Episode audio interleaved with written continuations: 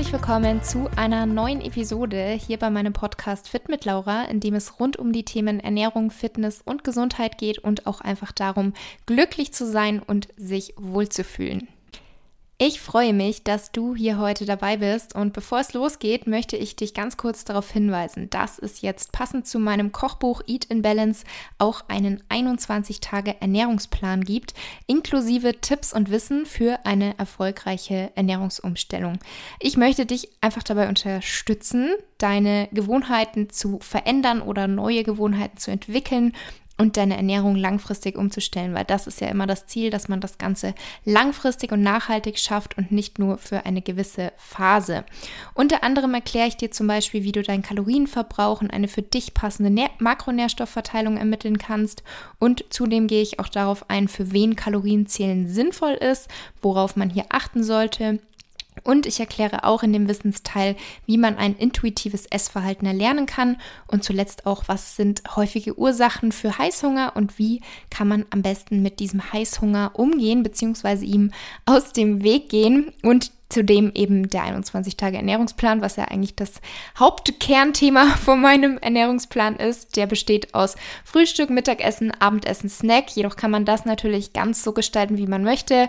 Denn was mir ganz, ganz wichtig ist, dieser Plan soll weder eine strikte Diät darstellen, noch soll er dich irgendwie unter Druck setzen, sondern ich habe diesen Plan nur erstellt, um einfach so eine kleine Orientierung anzubieten und eine Unterstützung das heißt, einfach Ideen und Beispiele möchte ich euch damit liefern, wie man die Ernährung gestalten kann, wie man Lebensmittel kombinieren kann, wie man Mahlzeiten planen kann. Und das Feedback bisher ist wirklich sehr, sehr positiv. Also ich freue mich sehr darüber, dass dieser Plan so gut bei euch angekommen ist.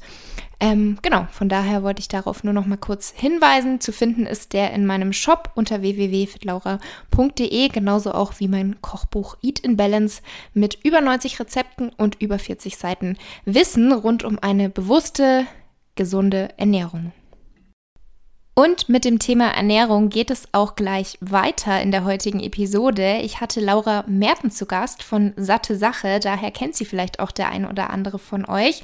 Und Laura ist Ernährungswissenschaftlerin und hat ebenfalls vor ein paar Tagen ihr Buch Endlich Vegan rausgebracht. Unter anderem reden wir also in der heutigen Episode über die vegane Ernährung und vor allem darüber, worauf man achten sollte, wenn man die vegane Ernährung ausprobieren möchte oder wenn man seine Ernährung etwas mehr pflanzenbasiert aus, ähm, ausrichten möchte.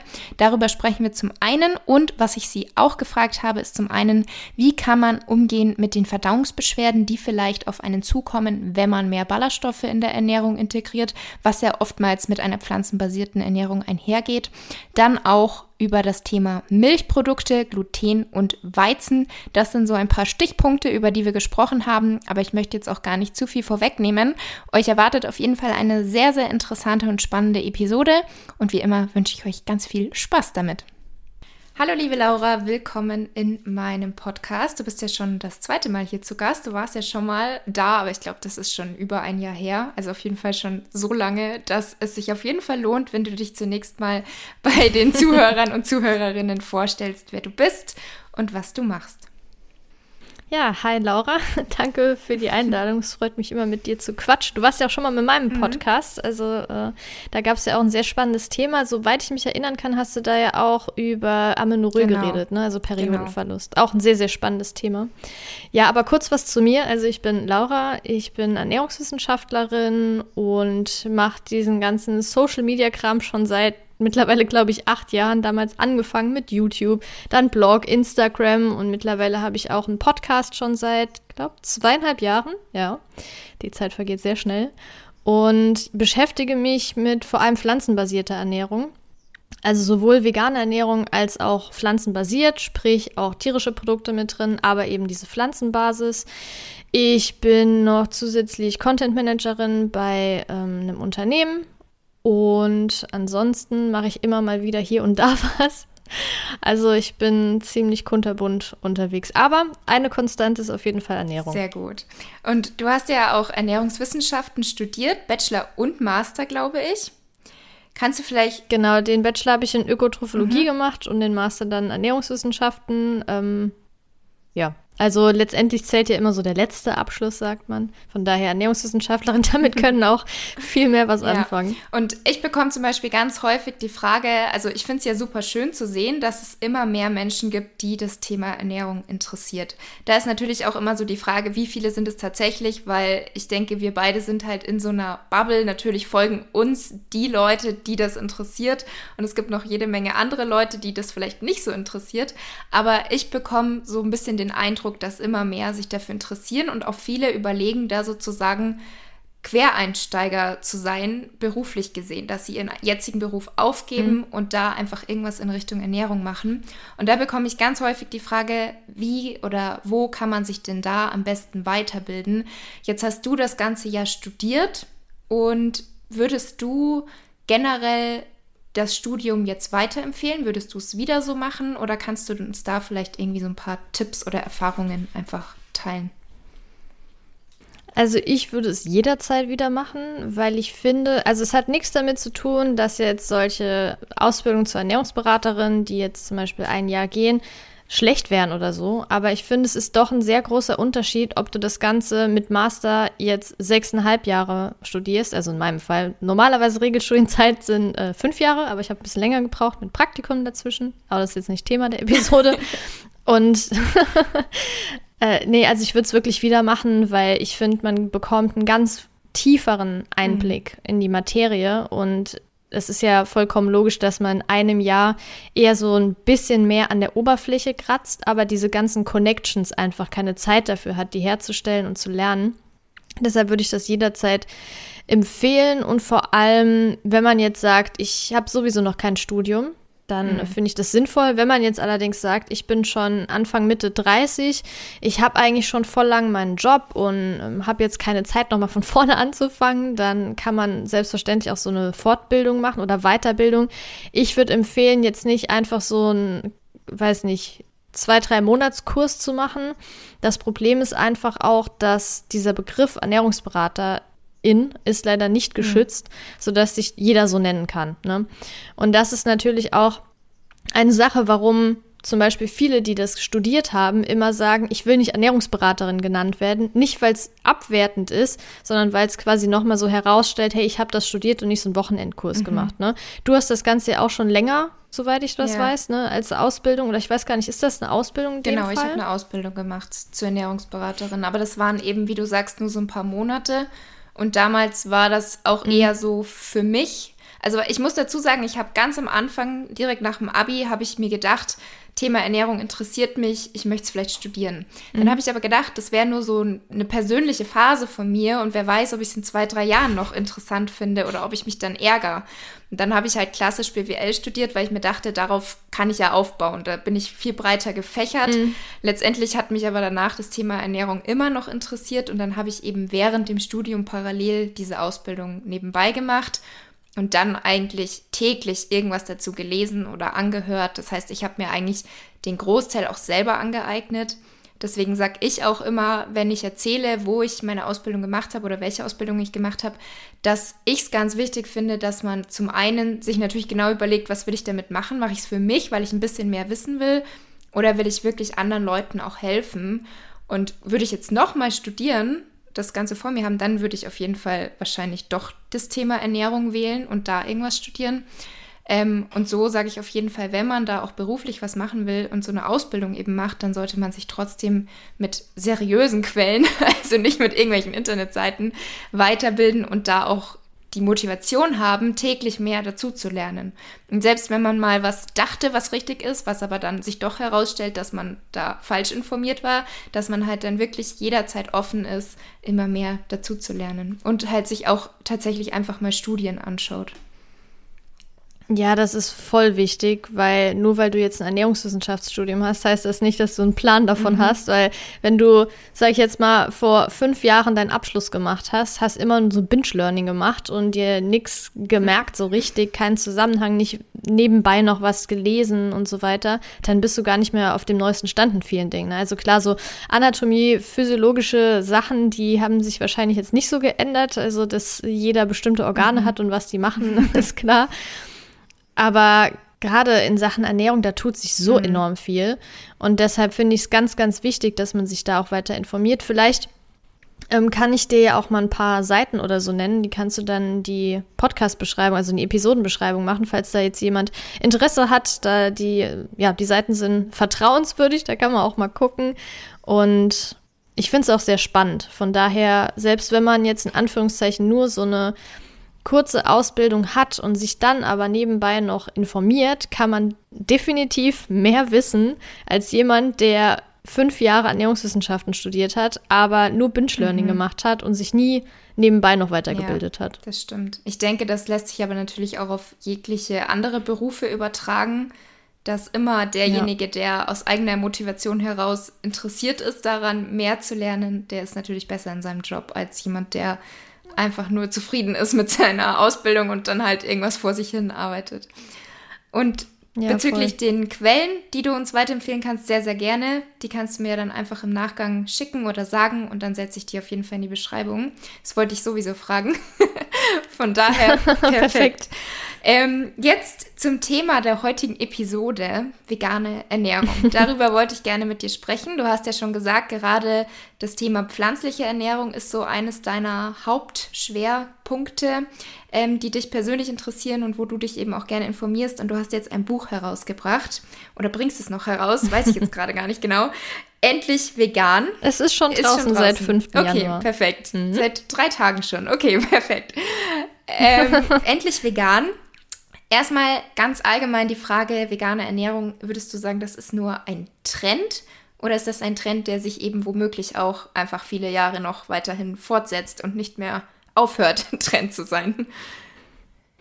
Ja, ich glaube, so vor fünf Jahren dachten die meisten Leute, boah, das ist nur so ein kurzer Trend, vielleicht mal eine Ernährungsweise, die manche ausprobieren wollen, aber merken dann schon, da gibt es ja nichts. Weil ich hatte damals ja puh, vor acht, neun Jahren meine Ernährung auf vegan umgestellt und dann dachte ich so, ey, was soll ich denn jetzt überhaupt essen? Weil es gab wirklich, ich glaube, mit die einzigen Ersatzprodukte waren Sojamilch, Hafermilch und Tofu mhm. oder sowas. Ne? Also so diese, in Anführungszeichen, richtigen Ersatzprodukte waren so widerlich, die es bis dato gab, dass wahrscheinlich jemand, der nur wegen Tierwohl beispielsweise und nicht aus gesundheitlichen Gründen sich vegan ernähren möchte, gedacht hat, nee, gar keinen Bock. Also da gibt es ja gar keine Alternativen. Und deshalb war es damals vielleicht so in, in, den Gedanken der Menschen, das ist auf jeden Fall nur ein Trend. Mhm. So. Das Problem, in Anführungszeichen, aber das gute Problem war ja, dass immer mehr Leute darauf aufgesprungen sind. Es gab immer mehr Bücher zu dem Thema, es gab immer mehr Leute, die das online geteilt haben, ihre Erfahrungen geteilt haben und so weiter. Es gab tatsächlich dann auch mehr Studien dazu. Also es ist ganz witzig, es gibt ja zum Beispiel die Plattform PubMed. Mhm. Wenn man da einen Begriff eingibt, dann sieht man links, glaube ich, so ein Diagramm, wann welche Studien und wie viele davon veröffentlicht wurden. Und dann sieht man so einen richtig hohen Anstieg bei der veganen mhm. Ernährung. Also ganz witzig. Jedenfalls glaube ich, dass es ein Trend war, der sich aber mittlerweile etabliert hat. Ähm, also, dass es mittlerweile eine etablierte Ernährungsweise ist, immer mehr begeisterte AnhängerInnen findet und von dem her jetzt mittlerweile eher zu einer festen Ernährungsweise geworden ist, merkt man ja auch allein in solchen Fachbüchern. Ne? Also, beispielsweise Ernährung des Menschen, Taschenatlas. Ne? Da steht ja auch schon, glaube ein, zwei Seiten über vegane Ernährung. Also es kann ja nicht nur noch ein mhm. Trend sein. Ja, das stimmt.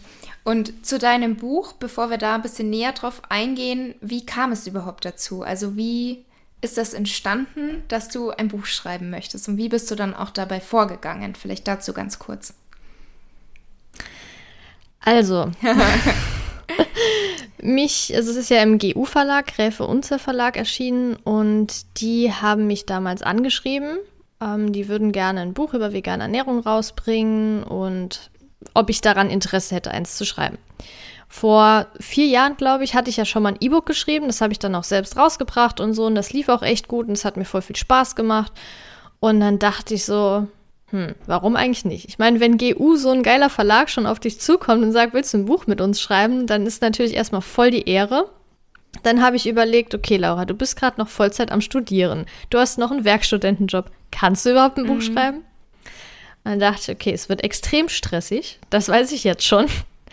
Und dann habe ich aber abgemacht, dass ich erst, nachdem ich meinen Masterabschluss habe, also es war ja März 2021, letztes Jahr, dass ich danach erst anfange. Problem war, Abgabe ist im August. Und ich glaube, du, Laura, hattest auch relativ kurz Zeit ja. nur, ne, für dein Buch ja. zu schreiben. Das heißt, du weißt genau, wie stressig mhm. das ist. Aber ich dachte, ich kann mir diese Chance jetzt nicht entgehen lassen. Und die wollten unbedingt das jetzt zum Veganuary rausbringen. Ist ja auch verständlich, macht ja auch Sinn. Und deshalb war eben August die Deadline. Ja, ich habe es geschafft, sonst wär's jetzt nicht draußen. Aber das war eben so der Step. Also GU hat mich angeschrieben, dann haben wir überlegt, ich habe ein Konzept hingeschickt, das nennt man ja auch Manuskript, mhm. dass man da so überlegt, kurzes Inhaltsverzeichnis, was man sich vorstellen kann, wie es aufgeteilt ist. Und dann haben die gesagt, ja, das finden wir gut so. Dann habe ich mal ein paar Seiten dazu geschrieben und das fanden die dann auch gut. Und letztendlich ging das dann so weiter, dass ich das Manuskript eben komplett geschrieben habe und Rezepte. Die Rezepte wurden dann von der Fotografin gemacht. Ähm, und ja, dann ging das ins Lektorat, dann kam es wieder zurück, dann ging es nochmal ins Lektorat, dann kam es wieder zurück und so weiter. Also gab es immer so ein Ping-Pong-Spiel. Ja, und letztendlich kam es dann vor drei Tagen mhm. raus. Ähm, also da haben natürlich immer wieder Nervenzusammenbrüche dazwischen gestanden, äh, Heulattacken, weil ich dachte, ich schaff's nicht, es ist alles Kacke. Ähm, ja, aber auch sehr viel Glücksgefühle. Ja, das glaube ich. Und jetzt verglichen zu so einer Bachelor- und Masterarbeit, wie würdest du da die Unterschiede kennzeichnen?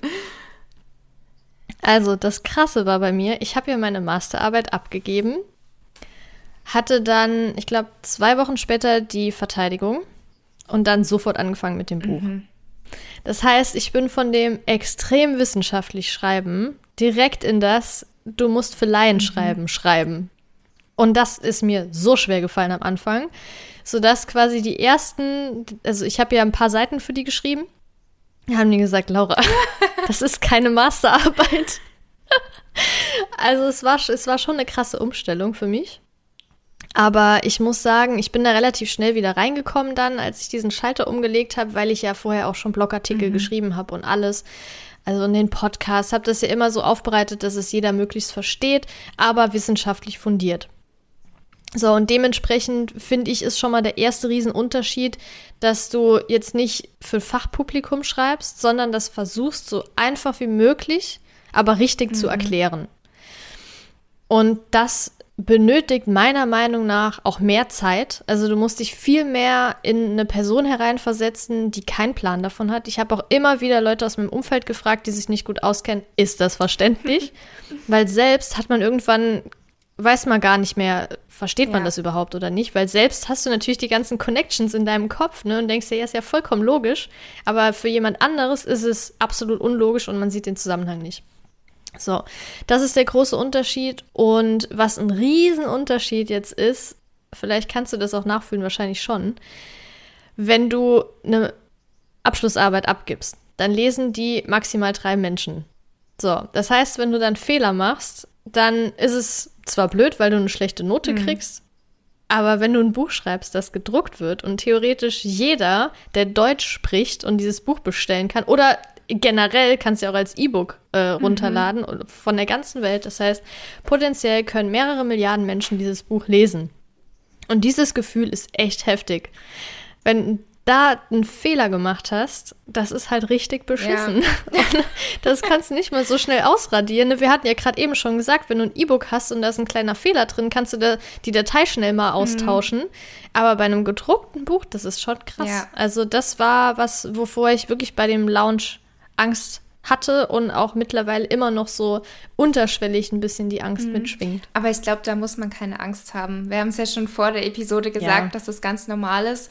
Und ich meine, klar, ich weiß jetzt letztendlich nicht, wie viele Leute werden am Ende das Buch mal in der Hand halten und lesen, aber gerade bei meinen Followern, die ja so die ersten waren, die mein Buch gekauft haben, da weiß ich halt einfach, dass mhm. die niemals denken würden, oh Gott, wie unprofessionell, die Laura hat einen Rechtschreibfehler, sondern die machen ein Foto und schicken mir das bei Instagram und sagen, hey Laura, übrigens, falls du eine zweite Auflage machst, da ist ein Fehler, wollte ich dir nur sagen, sehe das gar nicht als Kritik, ja. nur als Hinweis. Also die schreiben das schon immer so lieb, und dann ist es eher hilfreich, weil man selber das halt echt irgendwann nicht mehr liest. Also es ist ganz komisch, man ja, liest ja immer wieder alles durch Und trotzdem übersieht man dann so gewisse Fehler, wo man sich dann am Ende, wenn man das fertige Buch in der Hand hält, denkt, hä, wieso habe ich das eigentlich die ganze Zeit nicht gesehen? Also von daher mhm. würde ich mir da gar nicht so großen Stress machen. ja, sollte ich wirklich nicht ja. tun. Ähm, dann mal zum Inhalt von deinem Buch. Es geht ja darum, dass du sozusagen Menschen, die sich dazu entschließen, sich vegan zu ernähren oder nur mal das Ganze auszuprobieren oder ein bisschen mehr in die pflanzenbasierte Richtung zu gehen, denen einfach so ein paar Tipps mitgibst, was sollte man überhaupt am Anfang beachten? Also welche Fehler gibt es, die man machen kann und welche sollte man definitiv vermeiden oder ja, so ein paar einfache Werkzeuge mit an die Hand geben. Was sind denn grundsätzlich erstmal Gründe für eine vegane Ernährung und dann, wie kann man kurz und knapp erklären, worauf sollte man auf jeden Fall achten, wenn man da umsteigen möchte? Ja, also zunächst mal finde ich es gut, dass du es jetzt erwähnt hast, dass es jetzt nicht in dem Buch, auch wenn der Titel es vielleicht suggerieren würde, endlich vegan, dass es nicht bedeutet, dass es nur für Menschen geschrieben ist, die jetzt sagen, ich will komplett mhm. meine Ernährung auf vegan umstellen, sondern einfach, wenn man sagt, hey, ich habe jetzt mal Bock, das ist ja vier Wochen geplant, mehr oder weniger. Ich habe jetzt einfach mal Lust, das vier Wochen zu machen. Und danach gucke ich, ob ich weitermachen will oder nicht. Ich habe ja extra sogar, ähm, falls du schon entdeckt hast, in dem Buch so ein Diagramm erstellt. Ist die vegane Ernährung für mich geeignet? Ja, habe ich gesehen. Und das kann man ja dann am Ende einfach mal schauen, passt die zu einem oder nicht. Und ich denke aber, auch wenn man sagt, das ist nichts für mich, dass dann zumindest das Bewusstsein für tierische Lebensmittel, also der Konsum von tierischen Lebensmitteln, bewusster sein wird und vor allem der Pflanzenanteil in der Ernährung mhm. höher. Also bin ich ziemlich davon überzeugt, ähm, selbst wenn man jetzt sagt, ich kann mir das nicht für mich vorstellen. Ist ja kein Problem, soll ja jeder machen, mhm. was er will. Aber ich finde es auf jeden Fall schon mal cool für jeden, der das ausprobiert. So, was sind die Gründe? Also es gibt ja unterschiedliche Bereiche. Also man kann natürlich jetzt sagen, ich gehe eher auf das Ethische, also Tierwohl. Ich glaube, da muss ich jetzt nicht erklären, warum. äh, dann auch gesundheitliche Gründe. Weil faktisch ist ja, dass eine pflanzliche Ernährung, die jetzt ohne Ersatzprodukte oder beziehungsweise mit nur wenigen Ersatzprodukten ähm, ist, allgemein auch gesünder ist, ne, als jetzt die Standardernährung hier in Deutschland beispielsweise. Dann kann man aber auch sogar sagen, aus kulinarischen Gründen, auch wenn viele vielleicht denken, äh, was kann man da überhaupt noch essen? Ja. Also meiner Meinung nach kommt viel mehr dazu, als wegfällt. Zwar sagt man, ja, dann fällt Fleisch weg, dann fällt Fisch weg, dann fallen, fallen Eier weg, dann fallen Milchprodukte weg. Oh mein Gott.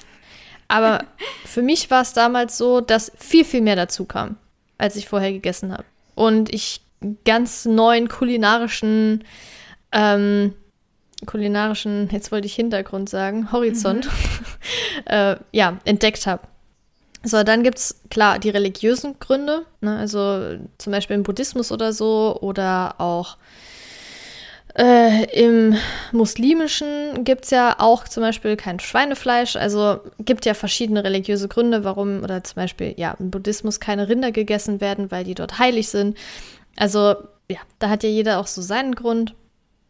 Äh, und dann natürlich auch sowas wie Nachhaltigkeit, also Wasser- und Ackerflächen. Man kann ja auch sagen, dass beispielsweise Ackerflächen, die genutzt werden, um Tierfutter ähm, zu züchten, das ja dann erstmal von den Tieren tonnenweise gegessen wird, um dann letztendlich für uns das Fleisch zu werden, kann man ja auch sagen, diese Anbauflächen könnte man doch genauso nutzen, um die Lebensmittel für Menschen herzustellen, pflanzliche, statt den Umweg über die Tiere zu gehen.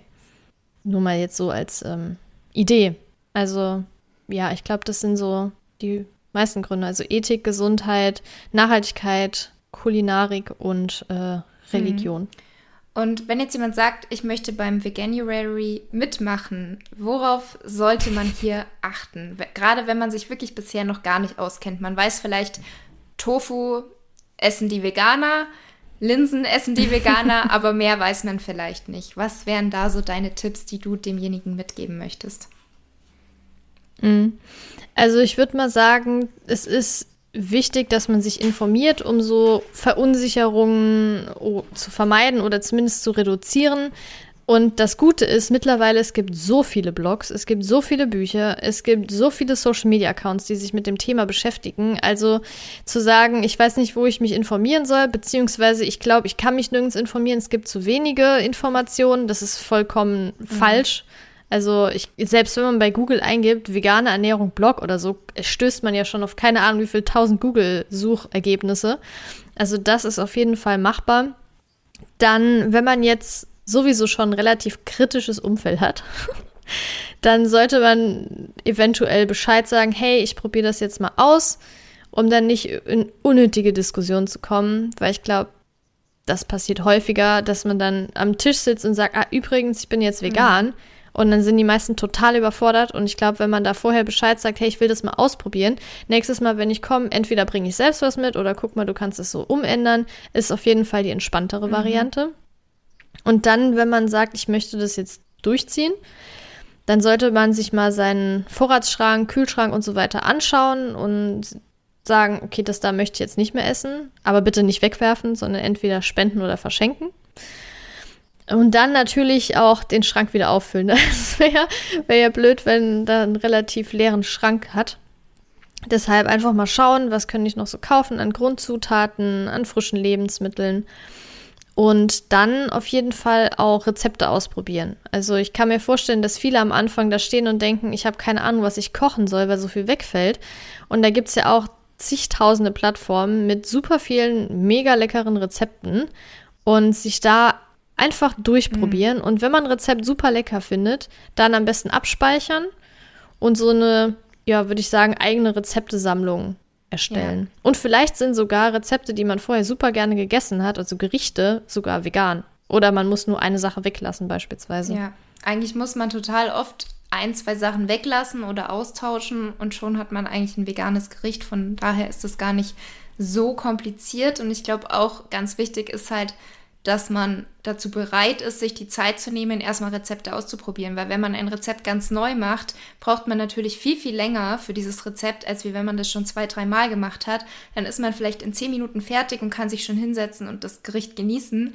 Aber wenn man es neu ausprobiert, ja. dann schaut man natürlich jeden Schritt nach, dann dauert das länger. Und deswegen darf man da halt auch nicht jetzt irgendwie ungeduldig sein und sagen, nee, ich habe keine Zeit dafür, sondern dann mal bewusst einen Sonntag Zeit nehmen, zwei, drei Rezepte ausprobieren und da einfach schauen, welches gefällt mir, welches nicht. Und dann, wie du sagst. Macht ja auch voll genau, Spaß. Genau. Also, und wenn man sagt, es macht mir keinen Spaß, dann muss man es vielleicht erstmal probieren. Vielleicht kommt der Spaß.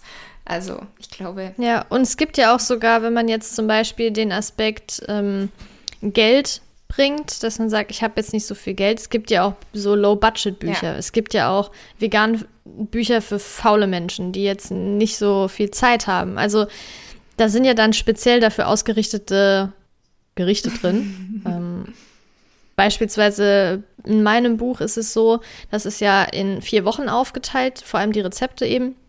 Und das ist von leicht, also Gerichte, die sowieso vegan sind, bis zu so ein bisschen Profi nenne ich es jetzt einfach mal. Also kompliziertere mhm. Gerichte, die jetzt speziell veganisiert wurden. Wenn man jetzt aber sagt, hey, ich habe dafür absolut keine Zeit, kann man ja nur Woche 1, 2 und 3 ja. machen. Und dafür gibt es ja auch separate Bücher. Ja. Ne, wenn man jetzt sagt, ich brauche jetzt nur Gerichte, die unter 15 Minuten dauern beispielsweise, gibt es auch gibt's, was. Oder im Internet zur ja, Not. Gibt es beides, Internet und Bücher, da gibt es, glaube ich, definitiv genug Auswahl. ähm, ja. Welche Nährstoffe sind denn jetzt wichtig bei Veganern, dass man da besonders drauf achtet. Wobei ich hier auch sagen muss, was ich persönlich immer so empfinde, viele sagen immer, ja, aber wenn ich mich vegan ernähre, dann fehlt mir ja das, dann fehlt mir ja das. Aber oft sind genau die Menschen, die das sagen, diejenigen, die vielleicht Fleisch essen, aber auf sonst nichts achten und vielleicht dann noch viel, viel mehr oder genauso viele Nährstoffmängel haben. Also ich finde immer, man kann gar nicht per se auf eine bestimmte Ernährungsform schließen, da hast du die und die Menge, sondern es kommt insgesamt immer drauf an. Achtet derjenige auf seine Ernährung und auf die ausgewogene, richtige Auswahl an Lebensmitteln? Oder ist der einfach, worauf er gerade Bock hat und hat vielleicht sämtliche Mängel, die man ihm vielleicht sogar schon ansieht? Aber zum Thema vegane Ernährung, ich, welche Nährstoffe sind hier besonders wichtig, wo man definitiv darauf achten sollte? Ja, ich finde das auch, nur kurz um auf deine Aussage jetzt nochmal drauf ähm, einzugehen. Und zwar ist es ja wirklich so, dass sich vorher gefühlt niemand über seine Nährstoffzufuhr mhm. Gedanken macht, der alles isst. Und sobald man dann aber sagt, ich ernähre mich vegetarisch oder vegan, oh mein Gott, wo kriegst du deine Nährstoffe her? Und der Witz an der ganzen Sache ist, dass die DGE, also die Deutsche Gesellschaft für Ernährung, das ist hier so die Fachgesellschaft in Deutschland, die zum Beispiel auch so Zufuhrempfehlungen macht für Nährstoffe, dass die potenziell kritischen Nährstoffe von der Anzahl her in der veganen Ernährung ähnlich sind wie die in der omnivoren Ernährung, also wenn man alles isst. Das ist eigentlich ganz interessant, weil das zeigt ja auch, ey, du hast ja nicht nur mit der veganen Ernährung potenzielle Menge. Aber um jetzt zum Thema vegan zurück, aufs Thema vegan zurückzukommen, also es gibt neun potenziell kritische Nährstoffe. Das heißt, potenziell bekommt man in der veganen Ernährung davon zu wenig. Und das sind zum einen die Vitamine Vitamin B12, das ist ja so der Klassiker, Vitamin D und Vitamin B2, das nennt man auch Riboflavin. Dann haben wir als Mineralstoffe Zink, Eisen, Jod, Selen und Calcium. Und dann haben wir noch die Omega-3-Fettsäuren. So, der Grund ist, entweder sind halt nicht genug Mengen davon in den pflanzlichen Lebensmitteln enthalten oder sie können vom Körper nicht so gut aufgenommen werden. Nehmen wir da jetzt mal drei Beispiele. Einfach mal Eisen. Ähm, das unterscheidet sich zwischen tierischen und pflanzlichen Eisen in der Wertigkeit und der Körper benötigt das sogenannte zweiwertige Eisen. In den Pflanzen ist allerdings nur das Dreiwertige drin, sodass das erstmal umgewandelt werden muss. Der Körper kann also dieses dreiwertige Eisen nicht zu 100% in zweiwertiges umwandeln, weshalb natürlich die Aufnahme dann geringer ist. Das Gute ist, man kann die Aufnahme von Eisen auch verbessern, indem man zum Beispiel Vitamin C-reiche Lebensmittel dazu kombiniert. Also sei es jetzt im Frühstück ein Hirse-Porridge mit Beeren oder eine Quinoa-Pfanne mit Paprika oder Gemüse generell drin oder super viel Grünzeug. Also da gibt es unzählige Kombinationen, die interessanterweise meistens schon automatisch gemacht werden. Ähm, also von daher, das kann man verbessern. Dann Vitamin B12, der Klassiker, der wird von, also Vitamin B12 wird von Mikroorganismen im Boden produziert und kann dementsprechend nicht durch eine vegane Ernährung ähm, aufgenommen werden und ist aber auch theoretisch nur in Fleisch drin, weil entweder dem Futter schon Vitamin B12 hinzugefügt wurde oder eben zum Beispiel die Rinder, Schweine oder andere Tiere auf der Weide grasen und darüber das Vitamin B12 aufnehmen, quasi für uns schon, damit wir das Ganze nicht mehr machen müssen. Sprich, wenn man keine tierischen Lebensmittel isst, kann man auch kein Vitamin B12 auf natürliche Weise zu sich nehmen. Dann noch die Omega-3-Fettsäuren. Da gibt es auch einmal eine pflanzliche Form und dann die sogenannte marine Form, nennt man das. Die pflanzliche Form, das ist die Alpha-Linolensäure, kurz ALA abgekürzt. Und dann haben wir noch die aktiven Formen DHA, Docosahexaensäure äh, und EPA, Eicosapentaensäure. äh, und das sind eben diese aktiven Formen die, die der Körper benötigt. Man gibt, es gibt ja zum Beispiel ähm, DH und EPA tragen zur normalen Sehfunktion bei oder Herzfunktion und so weiter. Das sind ja auch festgesetzte Sätze und Empfehlungen und Funktionen und so weiter und die gehen eben auf diese zwei aktiven Formen zurück. So, das heißt, wenn wir das jetzt über pflanzliche Quellen wie zum Beispiel Leinsamen, Leinöl, Rapsöl, Walnüsse, Hanfsamen und so weiter aufnehmen, haben wir erstmal nur das Pflanzliche. Und das muss also erstmal in das Tierische umgewandelt werden. Problem ist, dass diese Umwandlungsrate nur 5 bis 10 Prozent sind. Sprich, wir müssten ungefähr 80 bis 100 Milliliter Leinöl am Tag trinken, damit wir überhaupt annähernd auf die Menge DHA und EPA kommen, die wir benötigen. Das heißt allerdings nicht, nur wenn ich jetzt Marin sage, dass es nur im Fisch enthalten ist, sondern auch in Algen. Das Problem ist, dass diese Algen nicht immer gleich viel enthalten. Das ist genauso wie bei Jod beispielsweise. Und deshalb kann es sinnvoll sein, kontrollierte Algenöle zu nutzen oder beispielsweise auch in Kapsel- oder Ölform, das schon mit DHA und EPA angereichert wurde ist für die vegane Ernährung und vegetarische Ernährung so die einzig sichere Quelle, wenn man kein Fisch isst. So, das sind, glaube ich, so die drei Hauptbeispiele für die potenziell kritischen Nährstoffe, warum das eben so ist. Oder dass beispielsweise Calcium jetzt nicht so in hohen Mengen vorhanden ist in pflanzlichen Lebensmitteln, sodass man mehr davon essen muss, als wenn man jetzt ein Stück Hartkäse beispielsweise hm. isst.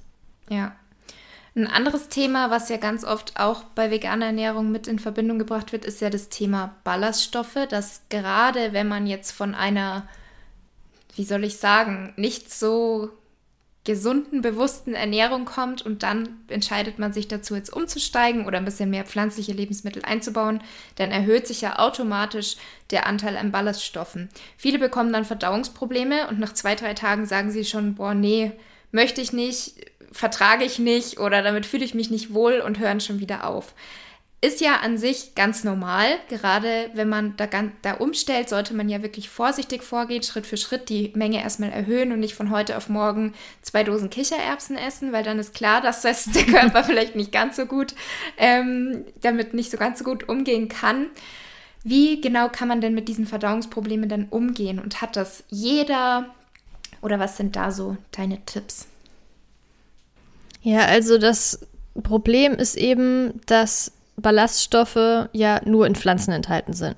Das heißt, wenn man früher viele tierische Lebensmittel konsumiert hat, das muss jetzt nicht nur Fleisch und Fisch sein, sondern es können ja auch Milchprodukte, Eier und so weiter sein, hat man ja extrem wenige Ballaststoffe aufgenommen. Empfohlen werden so 30 Gramm pro Tag und mit einer pflanzlichen Ernährung wird das schneller erreicht als mit einer omnivoren Ernährung.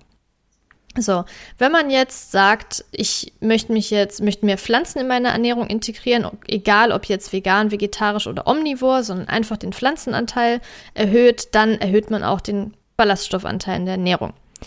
Und Ballaststoffe sind quasi die Nahrung für die Darmbakterien und wichtig für eine gesunde und gut funktionierende Verdauung. Wenn jetzt allerdings ganz plötzlich die Zufuhr erhöht wird, kann das zu Blähung führen, weil der Darm erstmal total überfordert ist, weil er jetzt viel mehr arbeiten muss und viel mehr quasi umsetzen muss. Und dass dann Blähungen entstehen, ist vollkommen normal und unbedenklich. Das geht nicht nach zwei, drei Tagen weg, aber der Körper kann sich anpassen und die Blähungen werden dann auch irgendwann immer weniger, bis sie irgendwann gar nicht mehr da mhm. sind. Mhm. Und das dauert in der Regel so zwei, drei Wochen, bis der Körper sich da angepasst hat. Also man sollte jetzt nicht nach ein paar Tagen schon aufgeben, weil man denkt, oh mein Gott, ich kriege Blähung, ich vertrage das nicht. Natürlich kann es sein, dass man bestimmte pflanzliche Lebensmittel wie Hülsenfrüchte, Gluten oder Nüsse nicht so gut verträgt. Dann allerdings sollte man auch nach zwei, drei Wochen noch weiterhin was spüren. Und dann kann man überlegen, die Sache mal wegzulassen. Ich lasse mal Hülsenfrüchte weg und gucke, wie es mir dann geht. Oder ich lasse mal glutenhaltige Lebensmittel weg, beziehungsweise reduziere die und schaue, wie es mir dann geht. Aber in der Regel sind Blähungen vollkommen normal, eben wegen der erhöhten Zufuhr an Ballaststoffen. Mhm. Und hast du da vielleicht noch irgendwelche Tipps während diesen zwei, drei Wochen, während dieser Umstellung, wie man das Ganze vielleicht ein bisschen lindern oder reduzieren kann, dass es den Leuten einfacher fällt, da durchzuhalten und nicht sofort aufzugeben. ja, auf jeden Fall. Also man kann ganz easy würzen. Es gibt zum Beispiel Kreuzkümmel gemahlenen, Kurkuma, Ingwer. Die machen plänende Lebensmittel generell verträglicher, wie zum Beispiel Hülsenfrüchte. Wenn jemand jetzt nicht so viel Lust hat, auf Ingwer zu beißen, kann ich auch empfehlen, so eine Ingwerreibe zu nehmen. Das ist, glaube ich, auch für so Zitronenschalen mhm. oder so, mhm. also ganz, ganz fein und das fällt dann kaum auf, macht das Ganze aber verträglicher. Und dann sollte man definitiv ausgiebig kauen, also nicht schlingen, weil da verschluckt man dann auch Luft und das führt auch zu Blähungen. Dann sollte man sich im Alltag ausreichend bewegen. Nur Sport zu machen, zum Beispiel im Fitnessstudio Kraftsport oder so, da ist der die Verdauung jetzt auch nicht so krass im Schwung, sondern man sollte sich wirklich regelmäßig bewegen. Wenn man jetzt viel im Homeoffice ist, dann auch zwischendurch mal aufstehen, dass man mal äh, zehn Minuten da rumgeht oder auch nur fünf Minuten das alle paar Minuten macht oder beispielsweise mal die Treppen im Treppenhaus hoch und runter geht. Also da gibt es ja unzählige Möglichkeiten oder sich mal dehnt. Oder man einen Spaziergang macht, ist ja auch nicht äh, so verkehrt, um mal nochmal einen klaren Kopf zu bekommen.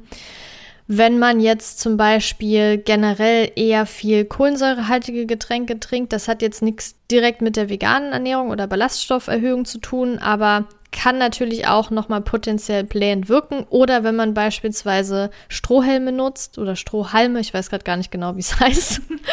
das ist ja immer so ein, so ein Strohhalm, Ding. also ähm, bei mir. Strohhalm. Strohhalme, okay. Ähm, wenn man da das viel nutzt, dann kann man auch Luft verschlucken ja. und wie gesagt, führt eben auch zu Blähungen. Wenn es jetzt aber sehr akut ist und man echt Bauchschmerzen hat, dann kann auch eine Bauchmassage oder zum Beispiel Wärme das Ganze mhm. lindern. Ja. Sehr gute Tipps. Was ich glaube, was bei ganz vielen tatsächlich eine Ursache ist, was aber viele entweder nicht sehen oder nicht einsehen wollen, ist so dieses, was du gesagt hast, dass man wirklich langsam ist, sich Zeit nimmt und ausreichend kaut. Und dass man halt nicht zwischendurch hastig irgendwas reinschlingt oder vielleicht währenddessen noch entweder eine Serie anschaut, am Laptop ist oder am Handy ist, was auch immer, ob es jetzt auch Vergnügen ist, das heißt eine Serie anschauen oder man checkt währenddessen die Mails. Bei beiden ist man nicht voll beim Essen dabei und gerade wenn man, glaube ich, Probleme hat mit seinem Essverhalten oder eben auch mit der Verdauung, ich glaube, gerade dann sollte man da verstärkt einen Fokus drauf setzen, weil ich glaube, vielen ist nicht bewusst, dass es auch einfach nur daran liegen kann, wie man isst und gar nicht unbedingt immer, was man isst, oder? Ja, auf jeden Fall. Also ich muss mich da auch schuldig bekennen. Ich bin auch oft so, dass ich währenddessen noch arbeite, weil ich mir denke, da kann ich früher frei machen. Das ist eine ziemlich dumme Denkensweise, vor allem weil ich, das bestätigt das Ganze nochmal, weil ich merke, dass ich eher Bauchschmerzen bekomme, wenn ich abgelenkt mhm. esse, weil ich dann automatisch schneller esse oder nicht so achtsam mhm. esse.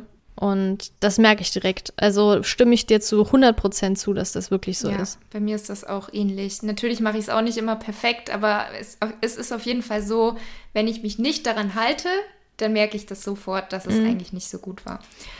Ich habe jetzt noch zwei abschließende Themenbereiche, die generell, glaube mhm. ich, für sehr, sehr viele Leute interessant sind oder auch bei vielen noch so ein Fragezeichen sind. Das ist einmal das Thema Gluten oder auch nicht nur Gluten, sondern generell Weizen. Da würde ich gerne mal von dir wissen, was sagst du dazu? Sollte jeder Gluten meiden? Ist Weizen wirklich schlecht für uns? Ist Dinkel besser? Oder ist alles eigentlich nicht gut? Oder ist das alles nur ein Mythos? Ja, also vielleicht mal kurz, was ist Gluten überhaupt? Also Gluten ist so ein ja, Klebeeiweiß, grob gesagt, ähm, das aus verschiedenen Kompartimenten besteht. Und oft ist es nicht so, dass wir nur auf das Gluten reagieren, zum Beispiel, sondern eher zum Beispiel auf Gliadin. Also das ist ein Bestandteil davon.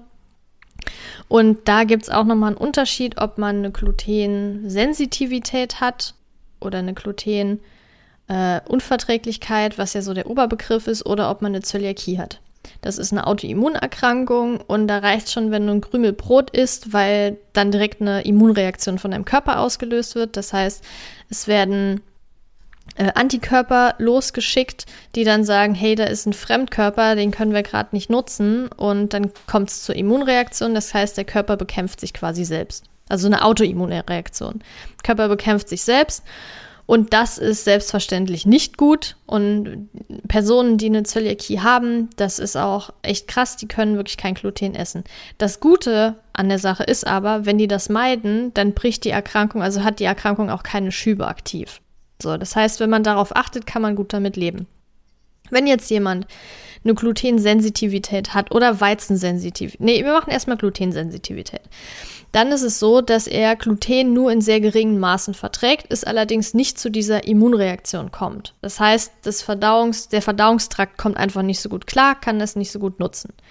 Das bedeutet, dass man zum Beispiel eine halbe Scheibe Brot essen kann, ohne Verdauungsprobleme zu haben, aber wenn es jetzt mehr ist, dann kommt es eben zu Verdauungsproblemen.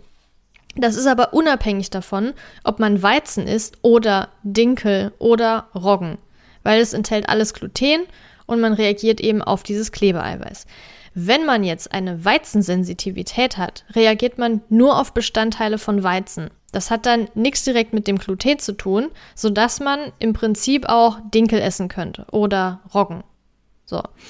Also da muss man unterscheiden. Jetzt ist ja die ganze Zeit die Diskussion oder so die Aussage, Gluten verklebt die Organe, weil es ja ein Klebereiweiß ist. Das hat aber nur was mit der Beschaffenheit zu tun. Das gibt ja auch zum Beispiel dem Teig diese Konsistenz, dass, das, dass man das so auseinanderziehen kann. Verklebt auf keinen Fall die Organe.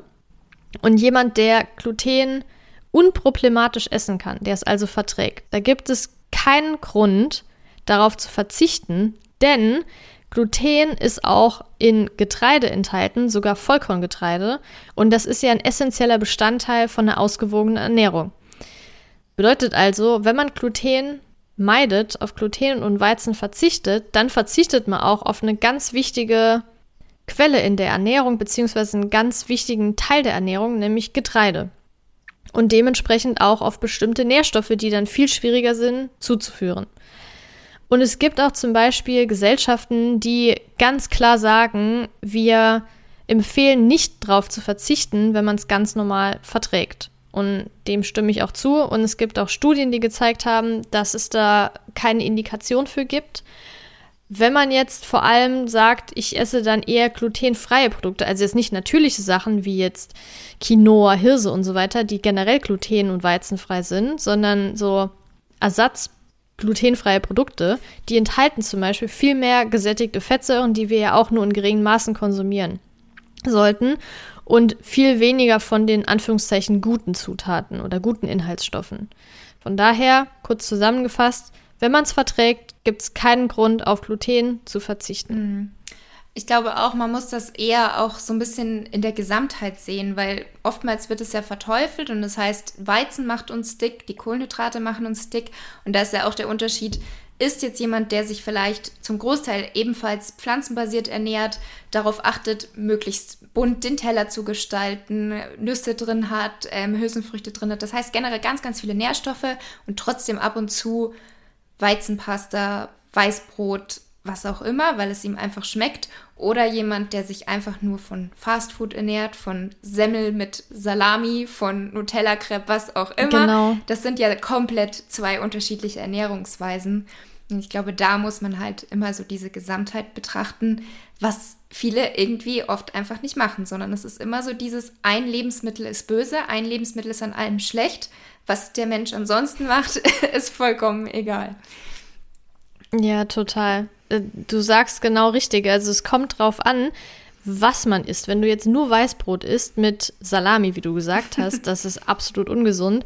Wenn du jetzt aber beispielsweise sogar ein selbstgebackenes Vollkornbrot mit Samen oder Nüssen mhm. drin isst und dazu Humus beispielsweise, dann ist das halt ein vollwertiges Gericht ja. oder vollwertiger Snack, sagen wir mal. Frühstück, Abendessen. Also das ist ein riesengroßer Unterschied. Ja, absolut.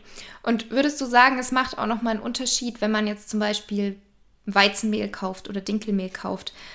Welches Mehl man kauft, gibt es da wirklich große Qualitätsunterschiede? Sollte man auf jeden Fall Bioqualität kaufen oder gibt es da gar nicht so gewisse große Unterschiede?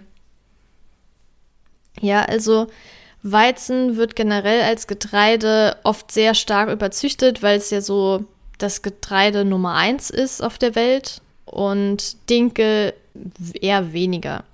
Der Witz an der ganzen Sache ist, wenn man jetzt auf Gluten achtet, denken ja die meisten, Dinkel ist besser, aber Dinkel enthält ja. viel mehr Gluten als Weizen beispielsweise. Nichtsdestotrotz ist bei beiden natürlich auch besser, die Vollkornvariante zu wählen und Bioqualität zu wählen, auch damit nicht so zusätzliche Schadstoffe noch drin mhm. sind. Und ich finde auch, ehrlich gesagt, dass gerade beim Mehl der Preisunterschied so dermaßen gering ist, dass es jetzt für mich nicht unbedingt ein Grund ist zu sagen, ich kaufe kein Biomehl, weil wie viel Mehl nutzt man mhm. denn? Also klar, wenn man jeden Tag ein Brot backt für eine sechsköpfige Familie, okay, aber ich glaube, selbst da fällt es nicht so ins Gewicht. Und deshalb würde ich bei sowas, gerade wenn es keinen großen Unterschied macht, immer zur Bio-Variante greifen. Man kann jetzt aber nicht per se sagen, dass Weizenmehl ungesund ist im Vergleich zu Dinkel, sondern eher, dass Dinkel vielleicht ein bisschen mehr Nährstoffe enthält, aber es auch nicht so ein mhm. Riesenunterschied als jetzt Weizen und eben nicht so überzüchtet ist. Aber zum Beispiel sowas wie ähm, genetische Manipulation kommt bei Weizen extrem selten vor und ist auch zum Beispiel hier in Deutschland, soweit ich weiß, ich kenne die Rechtslagen nicht 100 Prozent, aber ich glaube auch nicht erlaubt. Also, wenn es nach Deutschland importiert wird, kann's, äh, ist es non-GMO. Mhm. Aber ich lege ich jetzt nicht meine Hand für ins Feuer. Okay. ähm, was du jetzt schon meintest bezüglich dem Preis, ich finde eh, also man kann das sicherlich nicht verallgemeinern, was ich jetzt sage, aber ich finde eh, ganz oft wird immer versucht, möglichst viel zu sparen bei Lebensmitteln. Dabei ist genau das eigentlich mhm. das. Also natürlich heißt es auch nicht, Qualität ist gleich Preis, das heißt, alles, was teuer ist, ist auch gleich gut, sondern da sollte man natürlich trotzdem auch gezielt darauf achten, ist es denn wirklich gut, ist dieser Preis berechtigt oder ist da einfach eine Riesenmarge dazwischen. Ähm, aber ich finde, gerade bei Lebensmitteln sollten wir doch darauf achten, dass die Qualität stimmt und dann sollte es einem auch das wert sein, ob das jetzt 20 Cent mehr sind oder ein, zwei Euro mehr sind. Ähm, gerade was natürlich Fleisch betrifft, wenn man sagt, ich esse noch Fleisch, dann sollte man das teure kaufen, was wiederum dann ja auch den Vorteil mit sich bringt, dass man vielleicht davon weniger isst, weil man ja mehr Geld dafür zahlen muss. Dafür stimmt dann aber die Qualität und den Tieren geht es dann vielleicht etwas besser. Ähm, und auch ansonsten, finde ich, sollte man sich vielleicht selber mal so ein bisschen hinterfragen, wofür gebe ich eigentlich mein Geld aus? Wo treffe ich mal eben spontan die Entscheidung und kaufe mir hier was für 5 Euro, da was für 20 Euro? Und dann aber bei den Lebensmitteln, da will man möglichst viel einsparen. Da finde ich, sollte man da vielleicht so ein bisschen sein Verhalten auch ändern und drüber nachdenken, wo es denn jetzt wirklich notwendig wäre. Ja, voll. Ich, also ich glaube, das ist unstrittig, dass die Gesundheit das höchste Gut ist, was wir besitzen und wir auch schützen sollten.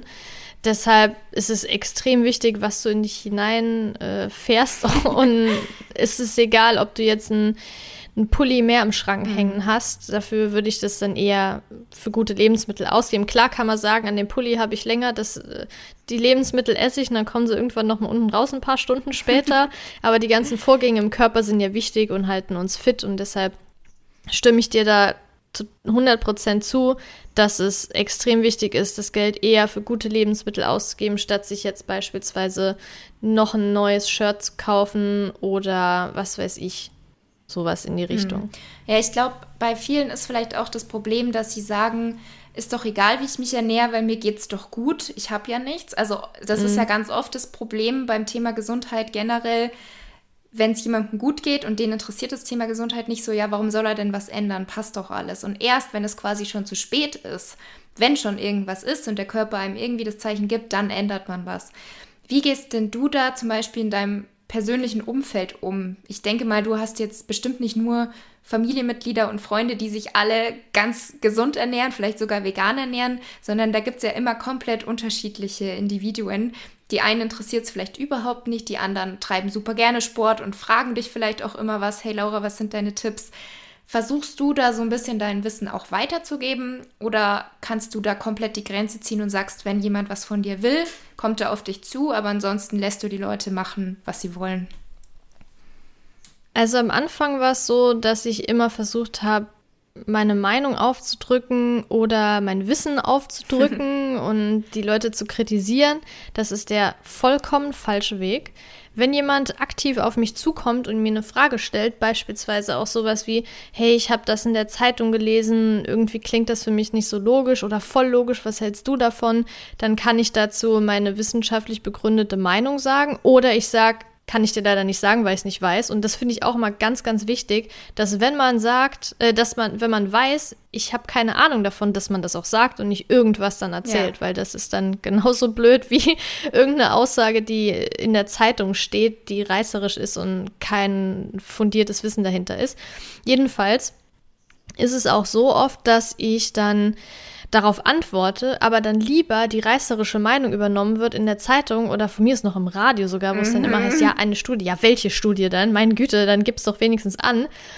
Dass meine Meinung ja auch teilweise total unbefriedigend sein kann, weil die Antwort ist, ja, es kann sein oder es ist unterschiedlich. Ne? Klar, das klingt nicht so nice, wie wenn jetzt jemand sagt, das ist jetzt bei jedem so, also so krasse Pauschalaussagen trifft.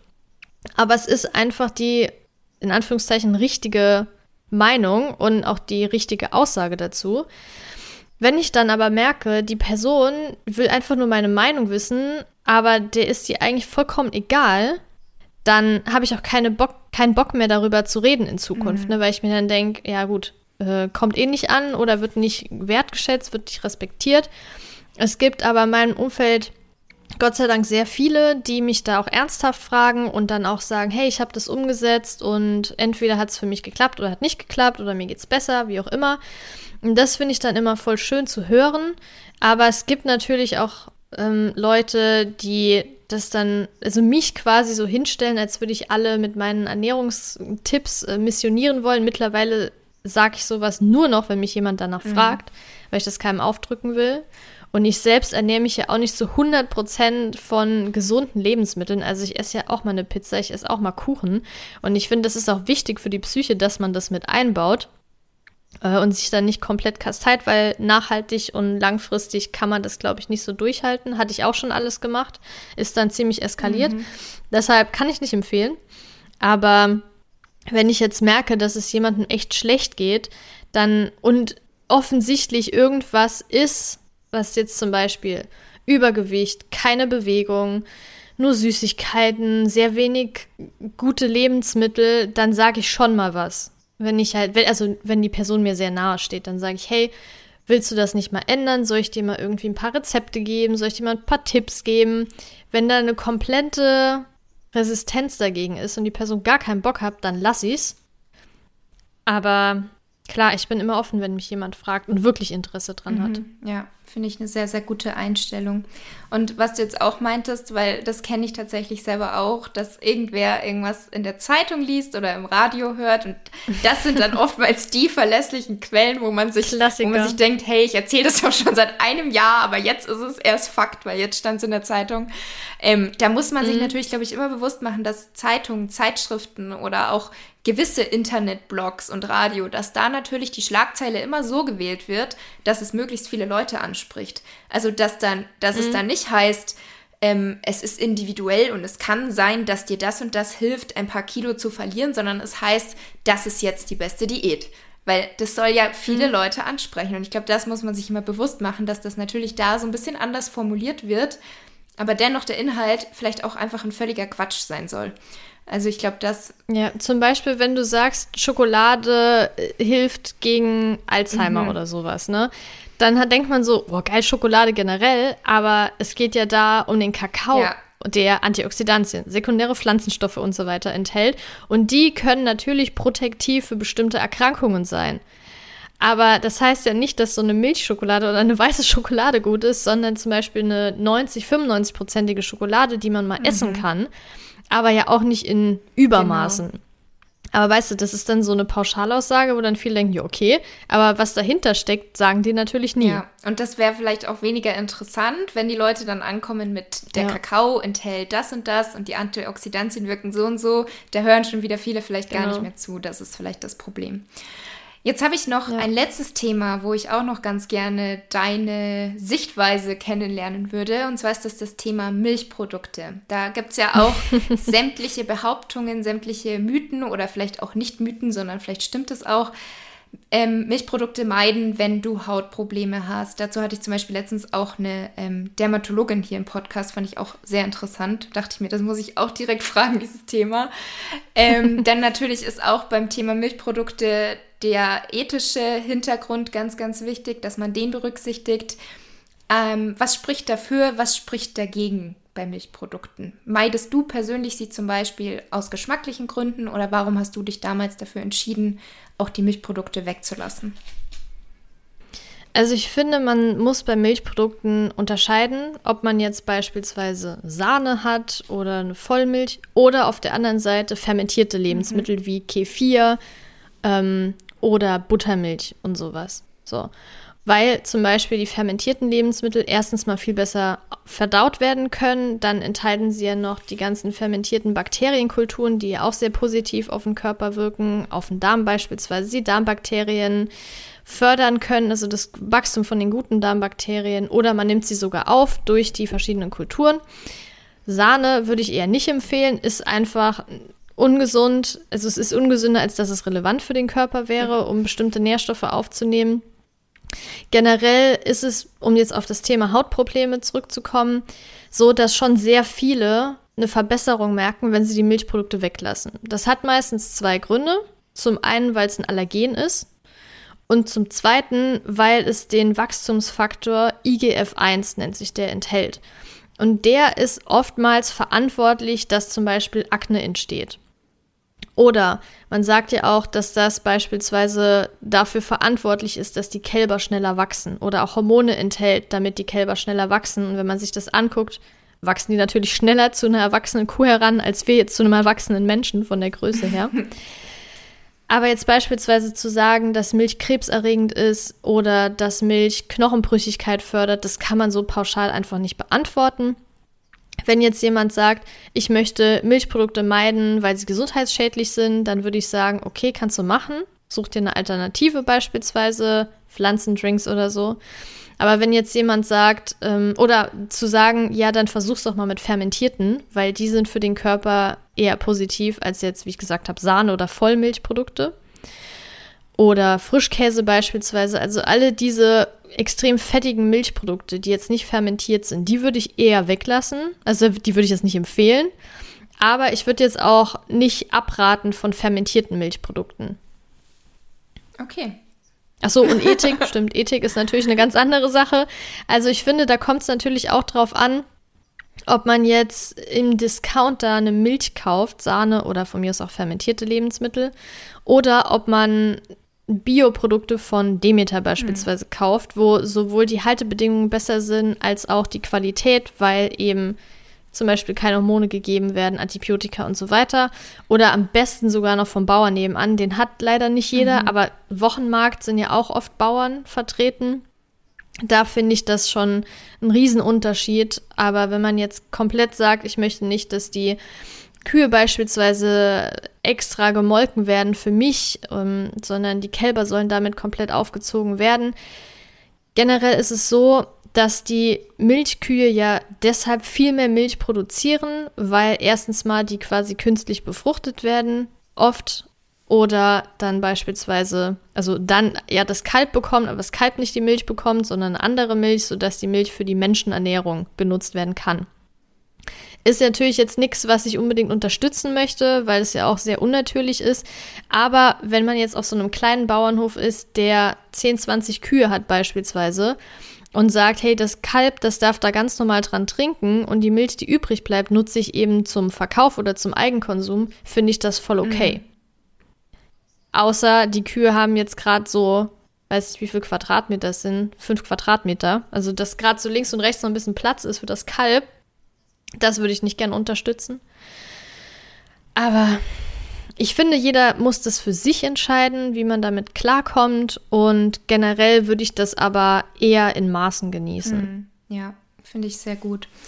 Wie denkst du persönlich denn, ist so die Entwicklung in den nächsten Jahren, was die Tierhaltung angeht? Also ich glaube, Lidl und Aldi haben ja jetzt schon gesagt, ich weiß es jetzt ehrlich gesagt nicht genau bis wann, bis zum Jahr 2030 vielleicht, oder irre ich mich mit der Zahl, dass sie ähm, die Haltungsformen 1 und 2 streichen oder 1, 2 und 3. Auf jeden Fall, dass sie auch darauf achten, dass die Haltungsform etwas besser wird. Wobei ich da auch mal nachgeschaut habe, was die einzelnen Haltungsformen bedeuten. Also die sind eigentlich alle ja. nicht recht nett, aber ähm, es ist auf jeden Fall schon mal ein erster Schritt.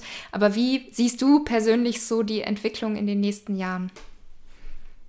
Also was ja jetzt zum Beispiel geändert wurde dieses Jahr, ist, dass, ich weiß jetzt nicht, ob es Aldi und Lidl ist, aber ich glaube auch Discounter, dass sie das Kükenschreddern, also von männlichen Küken, verboten mhm. haben. Das ist ja schon mal auf jeden Fall ein sehr guter Schritt nach vorne, mhm. weil bisher war es ja oft so, dass gerade von billig Eiern, nenne ich es jetzt einfach mal, die männlichen Küken geschreddert wurden, weil man sich gedacht hat, jetzt sollen wir damit anfangen. Ja. Ne? Also die können ja keine Eier legen. Was soll der Sinn der Sache sein? Das ist natürlich extrem grausam, wenn man sich das mal wirklich überlegt. Aber ich sehe schon einen guten Schritt in Richtung ne, Tierwohl kann man es jetzt noch nicht nennen, aber bessere Haltungsbedingungen und nicht mehr so alles auf billig produziert. Ob das bis 2030 sich schon so viel verbessert hat, wage ich zu bezweifeln. Aber das Wichtige für mich ist, dass das Bewusstsein ja. dafür steigt. Ja, ich denke auch, dass ein ganz wichtiges Thema ist, dass jeder für sich auch so ein bisschen dazu bereit ist, dem Ganzen wenigstens offen gegenüberzustehen. Also es ist ja, wie wir von Anfang mhm. an gesagt haben, auch dein Buch ist ja nicht nur für die 100% überzeugten Veganer, sondern es ja. soll ja einfach generell, glaube ich, so ein bisschen mehr das Bewusstsein darüber ähm, erweckt werden, warum denn überhaupt, weil was ja auch viele immer denken, Veganer essen kein Fleisch, weil es ihnen nicht schmeckt, was ja eigentlich bei den wenigsten der Fall ist, sondern die haben ja ganz, ganz andere Gründe. Es ist ja nicht so, dass sie sagen, nee, das schmeckt mir nicht, deswegen lasse ich das jetzt weg, sondern in der Regel genau. sind es ganz, ganz andere Gründe, warum jemand sagt, ich ernähre mich jetzt zu 100% vegan und bin davon auch überzeugt und mache das gerne. Und dass da jeder wenigstens so ein bisschen seine Gewohnheiten hinterfragt und etwas mehr in Richtung pflanzenbasierte Ernährung geht, was ja nicht nur für die Umwelt besser ist, sondern eben auch immer für den eigenen Körper und für die eigene Gesundheit. Von daher ist dein Buch da auf jeden Fall ein ähm, sehr, sehr wertvolles Buch, um diese Entwicklung so ein bisschen zu unterstützen. Abschließend, liebe Laura, sag uns doch gerne mal noch, wo finden wir zum einen dein Buch und wo finden wir dich? Gerne auch nochmal, wie heißt dein Podcast, wenn die Zuhörer und Zuhörerinnen jetzt sagen, hey, der möchte ich gerne öfter zuhören, sag uns das gerne noch. Ja, sehr gerne. Also erstmal danke für das Interview. Ich fand es super spannend, mit dir darüber zu sprechen und mir liegt das Thema auch sehr am Herzen. Wenn man jetzt mehr von mir und meiner Arbeit und noch mehr Informationen zu dem Thema möchte, dann findet man mich unter Satte Sache. Also sowohl bei Instagram, da ist auch übrigens das Buch in der Biografie verlinkt, wenn man da jetzt direkt drauf möchte, aber der Blog ist auch sattesache.de und da gibt es auch oben einen Reiter Bücher, da ist dann auch das Buch verlinkt. Und der Podcast heißt auch Satte Sache. Also Sehr man gut. kann quasi bei Google Satte Sache eingeben und dann findet man wahrscheinlich die ganzen Plattformen. Also von daher ähm, einfach den Namen googeln. Mhm, perfekt. Ich hätte noch eine abschließende Frage. Wie kam es zu dem Namen Satte Sache? Ist ja eigentlich irgendwie eine witzige Idee. Ehrlich gesagt, ähm, also vorher hieß der Kanal Semper Veganes. Mhm. Und da war dann der Grund für den Umstieg, weil die ja, die ganzen Informationen nicht immer nur auf vegan bezogen sein sollten. Also es hat schon sehr stark eingeschränkt und ich will ja damit auch nicht nur Veganer erreichen, sondern alle im Prinzip und wissenschaftlich fundiertes Ernährungswissen für jeden mhm. zugänglich zu machen. Und dann dachte ich mir so, hm, wie könnten wir uns damals mit Jan zusammen jetzt nennen? Dann habe ich auf dem Balkon gesessen und mir ist es einfach eingefallen. Und erst dachte ich so, ah, das klingt irgendwie so ein bisschen lächerlich, so ein bisschen plump. Dann hatte ich das Jan damals gepitcht und er meinte, voll geil. Und jeder, dem ich das erzählt habe, meinte, oh, das ist voll einprägsam, das klingt voll gut, das ist jetzt nicht irgendwie, dass man, dass da irgendwie Ernährung drin wäre, Fitness oder sonst was. Also Fitness wird jetzt auch nicht unbedingt zu mir passen, sondern eher zu dir. Ähm, und das ist voll mhm. nice. Mhm. Ja. Und dann dachte ich so, ja, stimmt, eigentlich ist es echt gar nicht so schlecht. Das äh, kann man sich relativ gut merken. Von daher war es eigentlich so, dass ich auf dem Balkon beim Brainstorming drauf gekommen bin. Sehr gut. Frische Luft hilft oftmals wahrscheinlich einfach.